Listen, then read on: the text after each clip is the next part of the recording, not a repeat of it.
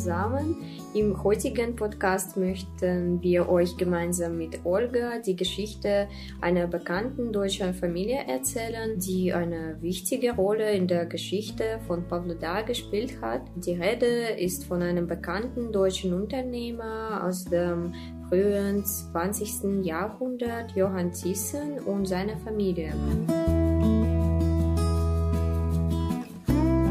Massenumsiedlung der Deutschen begann mit dem bekannten Manifest von Katharina der Großen. Das Ziel des Manifests war es, äh, die leeren Gebiete des Russischen Reiches an der Wolga, im Nordkaukasus und auch in den südlichen Regionen mit Hilfe deutscher Bauern zu erschließen. Die Einwanderer, die in Russland ankamen, wurden für verschiedene Zeiträume von allen Steuern und Belastungen befreit. In die asiatische Peripherie und insbesondere nach Kasachstan zogen in Deutschland fast 20 Jahre lang aus den Mutterkolonien des europäischen Russlands um vom Ende des 19. Jahrhunderts bis zum Ausbruch des Ersten Weltkriegs. Die Umsiedlung der deutschen Kolonisten nach Asien erfolgte freiwillig und aus den gleichen Gründen wie bei allen russischen Bauern. Am Anfang des 20. Jahrhunderts entstand in der Steppenregion,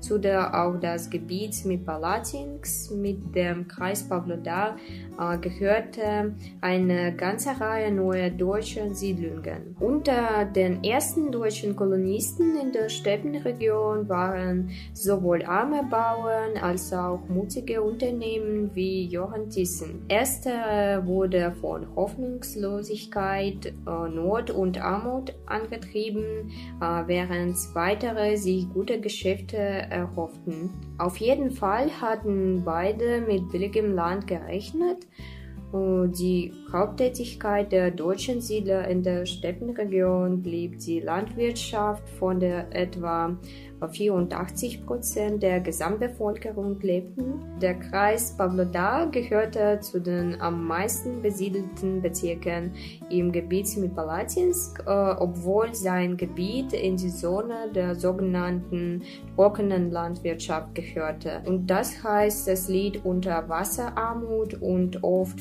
vorkommenden trockenen und schlechten Jahreszeiten. Und jetzt äh, gebe ich Olga das Wort und sie wird die Geschichte ihrer Familie erzählen. Hallo zusammen, mein Name ist Olga Wibi. Ich bin eine ethnische Deutsche und Urenkelin deutschen Unternehmers Johann Thyssen. Zu Beginn des 20. Jahrhunderts zog er mit seiner Familie aus der deutschen Kolonie Hortice in Katharinenslawischen Gouvernement nach Pavlodar. In der Nähe von Irtisch begann er mit dem Bau seiner ersten Mühle und schon 1910 wurde die Mühle in Betrieb genommen. Beim Bau der Mühle wurden die neuesten Technologien verwendet. Die Mühle wurde mit einem 44 Pferdestärken Dampfmotor betrieben und war um ein Vielfaches effektiver als herkömmliche Windmühlen. So gelang es der Mühle nicht 10, sondern 300.000 Pud Korn pro Jahr zu mahlen. Dort arbeiteten nicht nur Leiharbeiter, sondern auch Familienmitglieder. So hat meine Urgroßmutter die Mehlsacke genäht. Thyssen-Mehl und Grütze waren für ihre hohe Qualität bekannt und wurden 1913 auf einer Landwirtschaftsmesse in Litauen mit einer Goldmedaille ausgezeichnet. Es lief alles gut, aber es passierte etwas, das niemand erwarten konnte. Nach der Revolution wurde die Mühle verstaatlicht und die Familie Thyssen außerhalb der Stadt deportiert. Meine Urgroßmutter Susanna kehrt in die mennonitische Siedlung New York in der ukrainischen Region Donetsk zurück. Und im Oktober 1941 wurde sie zusammen mit ihrem Sohn, wie viele Deutsche, auf nationaler Ebene nach Kasachstan in das Dorf Kima deportiert.